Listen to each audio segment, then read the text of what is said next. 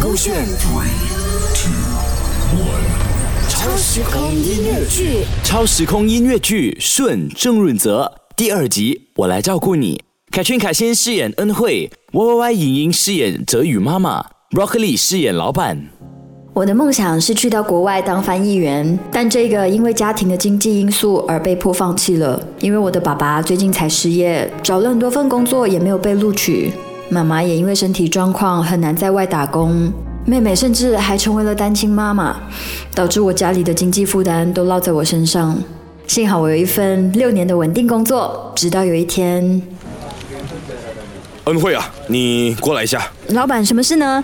那这是你这三个月的薪水，今天后就不用来了。啊？为什么，老板？我到底做错了什么？我不能没有这份工作哎！我可以改的。不不不，不是你的问题。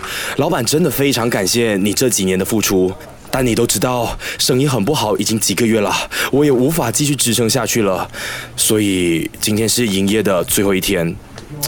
我一直都不懂要怎样向你开口，是老板对不起你们。我也尽量的给你们三个月的薪水，希望你们明白啦。就这样，我失业了，我也不敢回家告诉家人这个消息，就坐在路边放空了很久很久，思考了未来。因为三个月的薪水其实也是杯水车薪。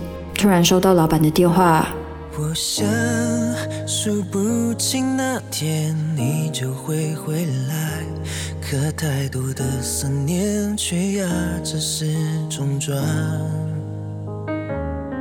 喜欢在夜深人静、零碎的不可能孤单的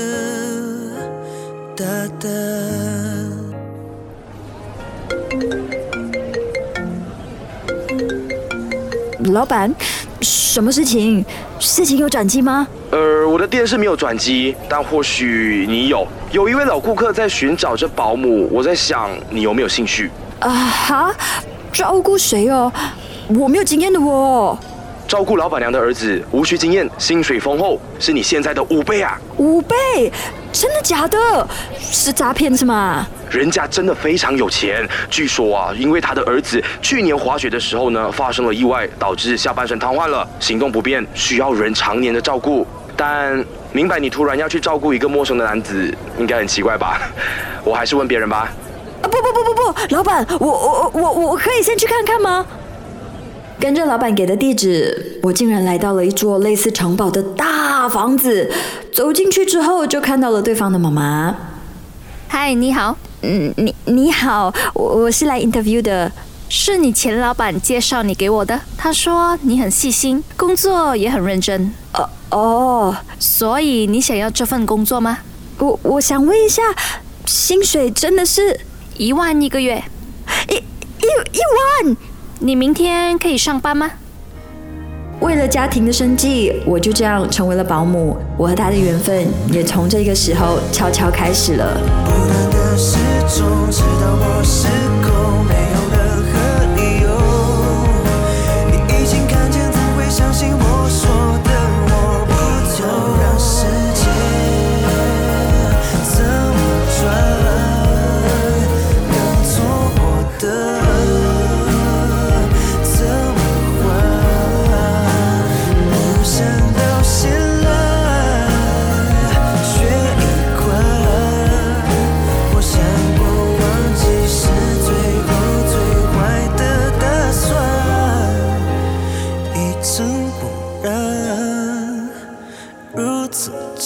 简单。